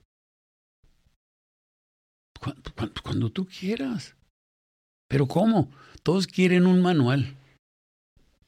Tienes que pararte así, tienes que decirte así, tienes que mirar así, tienes que hincarte así, tienes que rogar así, tienes que... No es cierto. Eso no es cierto, no existe, no existe, no existen los manuales de acercamiento. Lo que Dios existe es la humillación y el quebrantamiento. No manuales, es humillación y quebrantamiento. En la humillación y el quebrantamiento es quitado el juicio y es dada la gracia. Y viene el avivamiento. Y viene el avivamiento. y tanto buscamos todos los pastores. El pastor no quiere un avivamiento en su iglesia. y, quieren, mándanos, mándanos. No, yo tengo hoy la, insistente manera de pensar y no sé cómo le voy a hacer y antes de que Dios me, me permita entregar la iglesia, yo quiero enseñarle mi cuerpo, al cuerpo ministerial que va a estar conmigo. Todos pueden ser usados de Dios poderosamente. Todos, todos, todos, todos. O sea, no, no hay nada que, que, que se haga. Eh, alguien me dijo, ¿y cómo, cómo enseñó aquel? Si yo no lo enseñé, él andaba conmigo y aprendió. ¿Y cómo, cómo aprendió Eliseo? Andando con pues andaba con Elías. Sí, sí, sí. Nomás eso fue todo. O sea, no, no había otra escuela. Ni dijimos que le dije, mira, ah, te paras así, y le haces así, y hablas así, levantas la mano así, o mueves el pañito así. No, no, no, no, no. No, es, es lo que tú, Dios, te está mostrando en que te está hablando y no sabes cómo. Amén. Ahí es donde entramos al tema, ¿no? Donde, donde vemos. ahí nos regresamos. Hombres levantando a hombres. Hombres levantando a hombres. Sí, mujeres levantando mujeres. Amén. Lili, aleluya. A ver, ¿quién no sabe de, de, una mujer mm, que no fue apostólica y que Dios la usó poderosamente? Para no hacer propaganda aquí, no voy a decir su nombre. Sí. Era una mujer. Y la historia, entre la historia y el avivamiento, si no está en la cumbre de todos los hombres, está entre los cinco primeros hombres más importantes que fueron usados poderosamente antiguamente. Y está una mujer. Tremenda. Y, y dice la historia que era la que más usaba a Dios. Todavía, Todavía más que los hombres. Sí, al, grado de que la tenían que meter por las puertas laterales de los estadios. Porque no la podían meter por la puerta principal. Entraba por las puertas de servicio. Y la historia dice, y hay fotos donde iba caminando y la gente iba siendo tocada. Una mujer, sencilla, sencilla. Y una de las preguntas que le hicieron a radicales es, ¿cómo le pasa eso? Es que ha aprendido a descansar en el Señor. Eso fue su, su, respuesta. Un regalazo de Dios, ¿no? Sí, eh, yo aprendí a descansar en Dios. O sea, nunca estoy cansado porque no hago nada. Y, y todos así con Entonces, no, hoy en este tiempo, yo siento y con mucha satisfacción pienso pienso, y voy a, voy a poner la palabra pienso, no quiero, no quiero firmar en el nombre de Dios porque me da preocupación, pero pienso que hoy viene la contramarea a la marea. Y la contramarea a la marea es Dios en contra de la marea de los hombres. Dios va a usar tanta gente. ¿Por qué? Porque ya los campos se están blanqueando y todos pensamos que solamente son diáconos. No, Dios va a usar a tanta gente para que sea transformada la gente. Porque así quiere, así lo, así lo terminó él, gente salvando a gente. Gente ministrando a gente.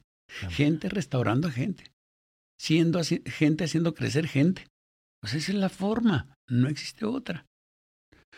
No va a llegar y no, no, no, no, no, no. Las pautas, sí existen las pautas, pero en la gracia, ahorita la gracia que estamos viviendo, eh, nosotros tenemos vista, la vista puesta en los personajes. Y ahorita los, los personajes valen más alto que el mismo Cristo.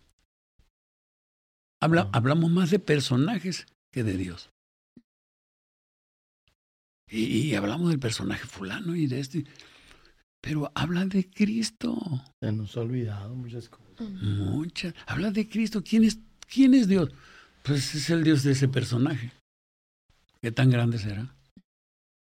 Que aquel ministre erráticamente, eso es otra cosa, eso lo juzga Dios, no lo juzgo yo.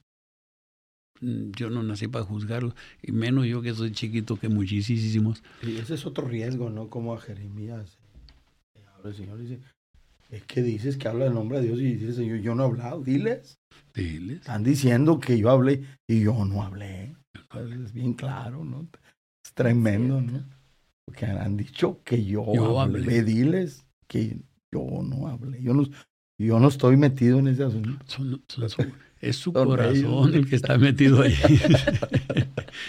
es tremendo. ¿cuántas, eh, ¿Cuántas cosas importantes por darle interpretación literaria en nuestra eh, lengua castellana la palabra oír. Y en nuestros contornos. Sí, oír. Ah, lo que me entra por aquí es lo que oigo.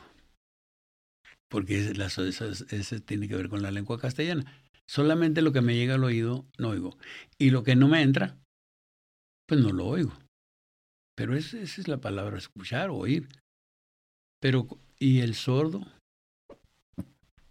¿Cómo sabe que si no escuchó, sabe lo que le estás diciendo? Ah, porque Dios tiene una, siempre tiene una segunda instancia. Siempre tiene una instancia. Para los sorditos también tiene la instancia. Dios siempre nos va a hablar a todos. Dios no nos va a condenar sin antes de habernos hablado. Porque sería un juez injusto. ¿Cómo que me vas a juzgar y no me explicaste? Ah, sí te expliqué. Aquí no te juzgo porque no te expliqué, sino porque no quisiste oír. Lo que te juzgo es que no quisiste oír. En este tiempo, oír y escuchar son dos cosas tan, tan importantes que nosotros tenemos que verlo así. Oír, escuchar y hablar. Fíjate que si, si hiciera sobremesa de conversación, em, sobremesa de conversación, la palabra oír. Que la iglesia, a ver, hermano, hermano, vamos a hacer un, un, a ver, ¿a cuántas Dios les ha hablado? Todas por humildad van a decir, no, no. Y por sencilla, no, no, a mí no. No, por temor. ¿no? otra, no, no, no, si digo que me ha hablado, no. Y luego capaz que me llaman para que diga algo, no, no, yo no quiero nada. Entonces, ¿qué opacamos? La voz de Dios. Amén. Reprimimos la voz de Dios por mi vergüenza, por mis temores, por mis dudas, por mis aflicciones, por esto. Entonces, no dejo que Dios le hable a la humanidad. Entonces, en realidad Dios sigue hablando y nos está hablando hoy, este día, a cuánta gente le va a dar el despertar y que entienda la gente que está aquí y que va a oír que eres tan importante para la obra de Dios. Para eso te llamó, para ser su voz. Amén. Tú eres el vocero de Él que tienes la palabra profética más segura, sí es cierto, aquí la tienes, pero que tienes un Espíritu Santo que te va a ayudar a encarnar la palabra en ti para que la encarnes en otro, porque no puedes encarnarla en el otro si no la encarnas en ti. Entonces, eso es importante que si en, las congregaciones todo el mundo se da cuenta que todo es transmisor de la palabra, sí, sea de hecho, Dice que no hay varón perfecto ni uno, el que no lastiman, lo hace en palabra, en conducta o en conversación. Pero sin palabra, en conducta o en conversación, transmitimos a Dios. Va a edificarse la iglesia. ¿Y quién no va a querer ir a una iglesia donde Dios está vivo? O se, se está sintiendo que todos son útiles, que no hay super personajes. Que hay presencia de Dios. Hay presencia de Dios. La gente quiere estar ahí. Amén. Todos queremos estar ahí. Todos queremos estar. Yo le digo a la iglesia con todo respeto y no, no es presunción. En la cuarta está Dios. Y siempre, ¿por qué está aquí? Porque aquí está Dios. No, no, no está Dios por mí. Yo estoy por Dios. Amén. Es que, cambiemos las dinámicas. Sí, sí, y, y, muchas ocasiones, ahorita que dice eso es una realidad casi. En la mayoría de congregaciones oímos decir eso, ¿verdad? Así es. Dios está aquí por ti. Así es. Pero no. No. Nosotros estamos por Dios. sí, sí. O sea, parece que el que nos visita es Él. Y, lo decimos. No, y sí, el Señor vino a visitarnos. no, Él está ahí. Tremendo. Y si fue, ¿a qué fue? A vernos, ¿cómo lo adoramos?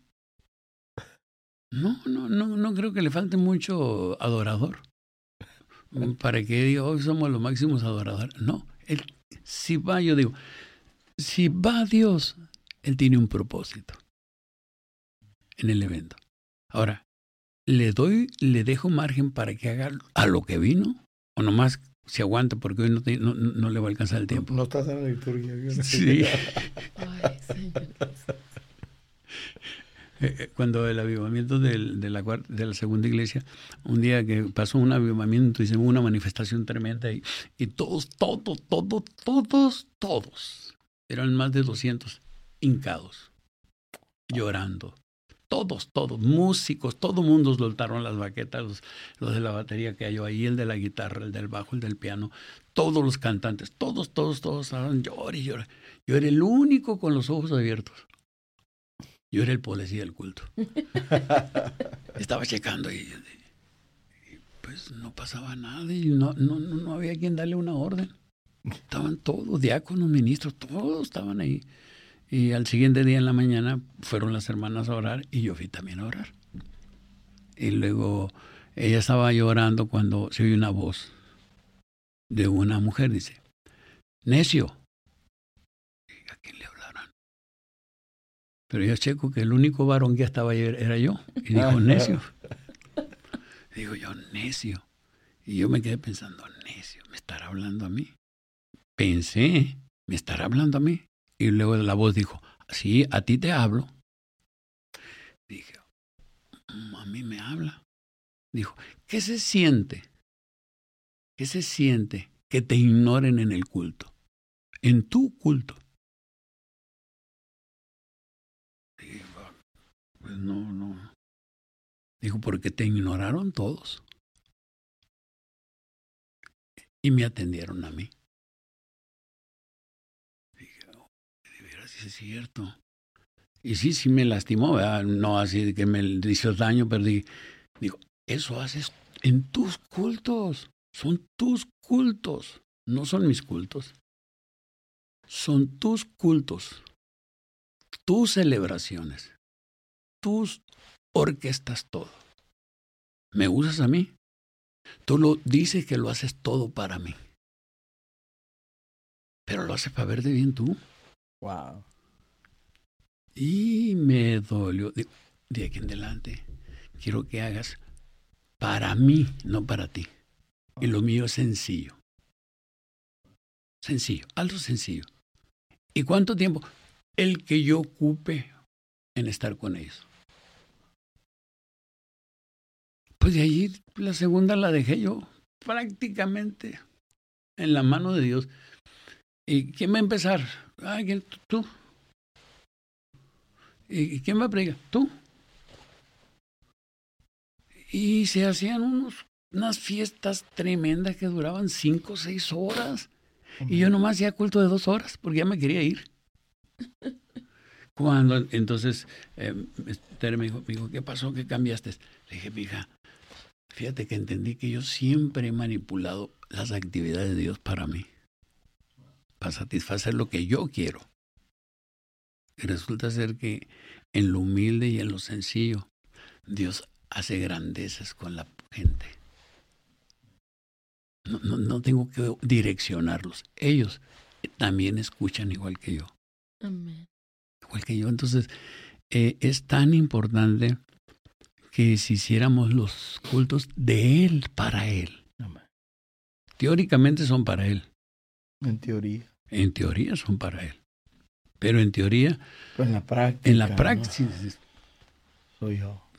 qué bonito culto hicieron. Así es. Así. Ah, pues también la hermana me decía, digo, qué bonito culto organizaste hoy. Ah, ya ves, como diciendo, estoy tremendo. Entonces, eh, si lo dejo que él y yo me empiezo a ejercitar poco a poco en lo que él quiere, en lo que él quiere, lo que los cultos van a prolongarse a la hora que él quiera. De la manera, perdón aquí, se me, escucharlo, lo que estamos hablando se me salen las lágrimas solo sin querer, pero eh, pues, Dios está aquí. Sí. Dios está aquí y qué tremendo es, no no escuchar la voz de Dios para hacer lo que Él quiere que hagamos. Como, como en estos tiempos eh, tan, tan complicados que el mundo está viviendo, tanta confusión, tanta eh, falta de, dirección y, y, hemos, hemos perdido valores, hemos perdido tantas cosas por no querer escuchar, ¿verdad? Porque lo que usted decía es Dios, Dios habla, pero a veces no queremos escuchar, no queremos. Porque la palabra de Dios va a confrontar, va a confrontar nuestra iglesia, va a confrontar nuestra vida primero, pero va a confrontar a la organización, va a confrontar todo, todo, ¿no? O sea, todo delante de Dios, pues somos pequeños, o sea, llámete iglesia, llámete organización. Y, y, y, de cualquier organización, no estamos hablando solo de la iglesia apostólica, de cualquier organización que, que, pretendamos servir a un Dios poderoso, nuestro Señor Jesucristo, pues la palabra nos va a confrontar, ¿no? Nos va a decir, ¿qué, qué, estás haciendo, no? Con, lo mío, porque pues, al final. Pues eh, o sea, el empleo soy yo. el empleo soy yo. O sea, eh, y que le fíjate, pero Moisés es sorprendente, la, la, la vida cristiana es maravillosa. Eh, ¿Cuántas veces la, la, la, enseñanza está en casa? Pero ni cuánto nos damos. Al hijo le decimos, mira, te pasa esto, porque no me hiciste caso. Casi le estoy diciendo, me va a pasar algo por necio. Entonces, la, vivencia la tengo aquí. No tengo que oír una voz audible. No tengo que oír una Lo más práctico es que yo me hinque un ratito. Yo le, siempre le digo a todos, ¿quieren preparar algo para Dios y orar y ayunar? Miren, primero no compren, porque todo lo compramos. Estamos acostumbrados a pagar todo dinero y pagamos oración y ayunos para comprar algo. Digo, no sé de dónde sacamos que todo lo compramos con oración y ayuno. ¿De dónde dice sacamos eso? Pero bueno, sigan comprando, pero no van a recibir nada. No, no tienen que sacrificarse para que les dé. Él les quiere dar. Él no quiere dar. Alguien me dijo, entonces usted no se la pasa orando y llenando. No. No, ese es el criterio que ustedes tienen, que los que Dios usa se la pasan de rodillas. Es un criterio que ustedes tienen, porque no tienen bases. No hay ninguna base. Ustedes piensan que es la única forma que cuando nosotros. Pero no. Ustedes, Dios los quiere bendecir, me quiere bendecir. Lo que pasa es que yo tengo que estar dispuesto a dejarme bendecir. Una. Dos. Una vez me decía el Señor, porque le estaba platicando de un problema. Le dije, Señor, ayúdame a arreglar eso. Digo, hazlo como yo lo haría.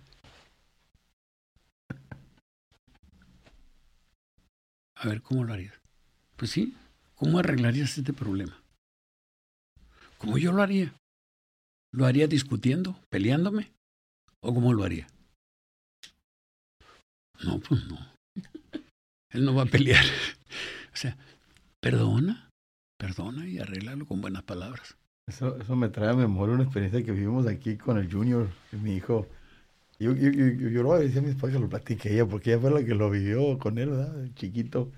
Una experiencia que tuvo en la escuela, ¿verdad? Lo vamos a robar el testimonio, amigo.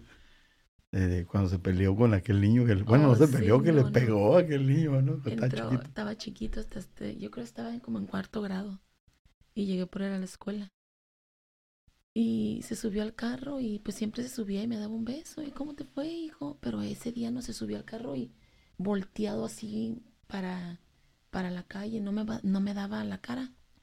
Y yo apenas iba saliendo de, del estacionamiento de la escuela y, ¿cómo te fue, hijo? Bien, mamá.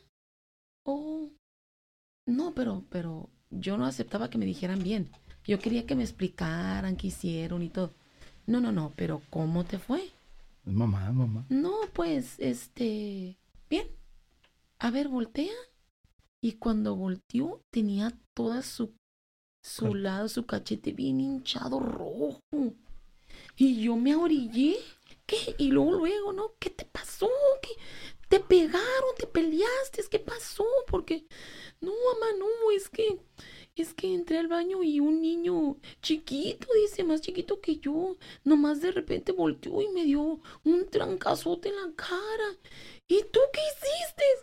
No, pues yo le iba a pegar a mamá, pero, pero en eso pensé. Y, pensé, mami, ¿qué haría Dios en mi lugar? ¿Qué haría Jesús? ¿Qué haría Jesús? Y, y yo, yo estaba así como bien alterada y en el momento que me dijo eso, se me quitó lo alterado. Y, y entonces ya, ¿y qué hiciste, mijo? No, pues no le pegué a mamá, porque Jesús no le hubiera pegado. Ah, mi hijo. Eso, eso dijo, eso dijo. Y luego volteó y luego me dije, pero no le digas a mi papá, porque mi papá me va a decir que sí tengo que pegarle. Y se agarró llorando. Muy tremendo. Yo, yo creo que sí, hoy en día eh, en, en, la pastoral, liderazgo, en los que decimos buscar a Dios, nos hiciéramos esa pregunta. Esa pregunta trae un rema, yo ah, creo. ¿Qué, haría ¿Qué haría Jesús? Yo creo que vamos a tener que hacer un podcast de eso. ¿Qué haría Jesús en mi caso? Sí, y qué haría Jesús, Moisés. O sea, en realidad, eh, de todo queremos hacer una discusión. Hasta lo de Dios queremos hacer una discusión. Jesús no se prestó para esas cosas. A, a, mí, a mí no me gusta estar discutiendo de que si Jesús... Ya discutí ya discutí bastante y que no, no tengo que discutir. Eh, que la gente piense lo que está pensando. El asunto es, ¿cómo hago para en mi vejez, y esta es casi la termina, ¿cómo le hago para en mi vejez quedarme con la unción fresca, aunque mi cuerpo esté cansado? ese es el apuro. No, no, ah, ya envejecí. La unción no se envejece. La, la unción está fresca. Entonces, no tengo que estar joven para tener la unción. Ah. O sea, si la unción la tengo, no me la va a quitar. Entonces, las dudas de que sí me iba a pasar, no me va a pasar nada. O sea, sigo siendo yo el mismo. Pero ahora, entonces, ¿cómo mantengo fresco lo de Dios? Pues con un estilo de vida que me permita controlar mi carácter, tener dominio de mis palabras, tener dominio de mis acciones, respetar lo que quizás no respetaba antes, amar lo que amo y tener y esperar en Dios. Saber dominar el temperamento. El temperamento, controlarlo. O sea, no tengo más. Aparte, tengo el tiempo suficiente para ejercitarme. Y, y eso es hablar en Dios, porque es parte de lo que me decía que aprende a esperar en mí. Aprende a esperar en mí cuando yo te esté hablando, aunque no entiendas. Vuelve a preguntar. Bueno, pues así es que no digas que te hablé si no escuchaste. Porque no quiero que impresiones a nadie.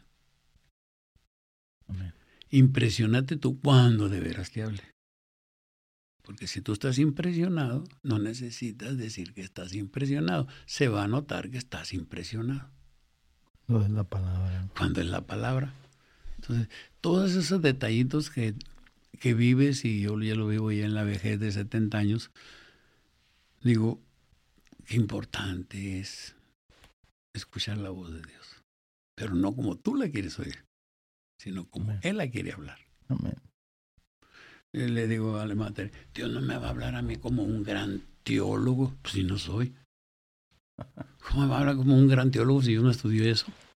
me habla mi capacidad. Yo solamente hice un bachiller de, de, teología y en mi bachiller de teología hasta ahí comí. Me hubiera gustado más, pero no lo hice en su momento y no puedo decir, oh, son los errores. Recomiendo que estudien, pero más recomiendo que tengan un encuentro con Dios. Amén. Amén. Amén. Yo creo que Vamos a, vamos a aprovechar esto como un cierre, ¿no? A, esta, a este podcast de este día tan importante que, que de veras entendemos cómo es que pues Dios ha hablado a través de las edades de los tiempos y yo creo que en este tiempo es cuando más tenemos que estar interesados, porque es. lo que Dios eh, habla para, para nuestro tiempo. Mi padre, yo recuerdo a mi padre antes de morir, unas horas, porque eh, se despidió de mí antes de irse al hospital y me recuerdo que lo bajé cargado de un segundo piso, que me dijo, tú eres, tú eres mi bebito, tú eres el fuerte, bájame cargado, y, porque ya no podía caminar. Y lo bajé y se despidió de mí. Me dijo, hijo, predica la sana doctrina. Ama, ama tu Dios, porque como quiera yo ya me voy. Lo siento por ustedes que se van a quedar. Yo ya voy a triunfar, estoy cerquita. Y sí que tremendo, eh, entendemos ¿verdad? cómo tenemos que aprender, es, es algo que tenemos que aprender, porque pues no es algo que, que nacimos nomás y se dio, hay que buscar, hay que aprender a indagar. Lo que dice ahorita usted para mí tiene mucho peso y le agradezco por compartirnos su, trayectoria, su experiencia, escuchar el, el, panorama que Dios ha abierto en su vida personal y, y que nos compartir que no, no, que no se guarde ¿verdad? todo y que hoy usted nos comparta, para mí tiene mucho, mucho peso y mucha bendición y le agradezco pues en nombre de Dios primeramente y también a la congregación a la que pastoreo Sublime Gracia, que ha sido, eh, la verdad, hemos intentado, ¿verdad? Este, pues agradar a Dios, ¿verdad? Intentado y, y con la ayuda del Señor, pues eh, el, Señor nos va a bendecir y bueno, no, no, nos aprovecho, ¿verdad? Con la ayuda del Señor vamos a Vamos a darle continuidad a este tema y con la ayuda del Señor vamos a hacer una parte 2 de, de, este tema. Dios, Dios habla y así hasta que el Señor nos dé estos temas tan bonitos. Y le agradezco a hermana Lili, lo voy a lugar también para que se despida. Amén. No, yo nomás, este, pues igual, gracias, pastor. Dios le pague por estar con nosotros. Es un privilegio, un placer siempre tenerlo, siempre. Gracias. Este, Dios les bendiga. Amén, amén. Sí, pues hermanos, a todos los que van a escuchar algo de esto, Dios los bendiga. Y yo agradezco a Dios a tener a los hermanos, ¿verdad? Quirino como amistad, más que como hermanos, como amistad. Porque yo siempre he dicho que la, la hermandad, quieras o no, de alguna manera nos separa. La amistad nos une, nos une. Y en la amistad podemos hablar con transparencia. Y eso es lo que se quiere para eso es la amistad y agradezco a, nuestra familia, a la familia, eh, el, darse el tiempo para platicar. Eh, pues le digo a mi esposa, ya nadie quiere platicar con un viejo. Ahora ando buscando quién es que escucha a un viejo. Pero, pero es un placer. es un placer, es un placer. Y también, pues Dios los bendiga, Dios te bendiga, Moisés Junior, y Dios bendiga a Ángel, que es un fiel compañero que anda aquí. Bueno, pues Dios le pague, ¿verdad? Que, tiene tiempo o se da el tiempo para, para andar conmigo y que y no es el único que otros quisieran, pero lamentablemente sus vidas no, no, no, no pueden porque hay otras cosas que hacer. Hermanos, Dios les pague, Dios les bendiga y si se vuelve a repetir, pues yo encantado, yo encantado de, de participar. Este es un honor. Amén. Pues Dios bendiga a todos los que nos están escuchando en este podcast y es, como dije al principio, es un podcast especial, es un tema especial que hemos estado estableciendo y lo vamos a seguir adelante. Y por favor escríbanos, eh, llámenos por ahí, vamos a compartir eh, la información, búsquenos ahí en, las diferentes redes para que ustedes sigan, siga, síganos, para apóyenos, ayúdenos para poder eh, expresar esta palabra y que todo el mundo sepa que es importante que Dios habla. Amén. Dios les bendiga, Dios les guarde.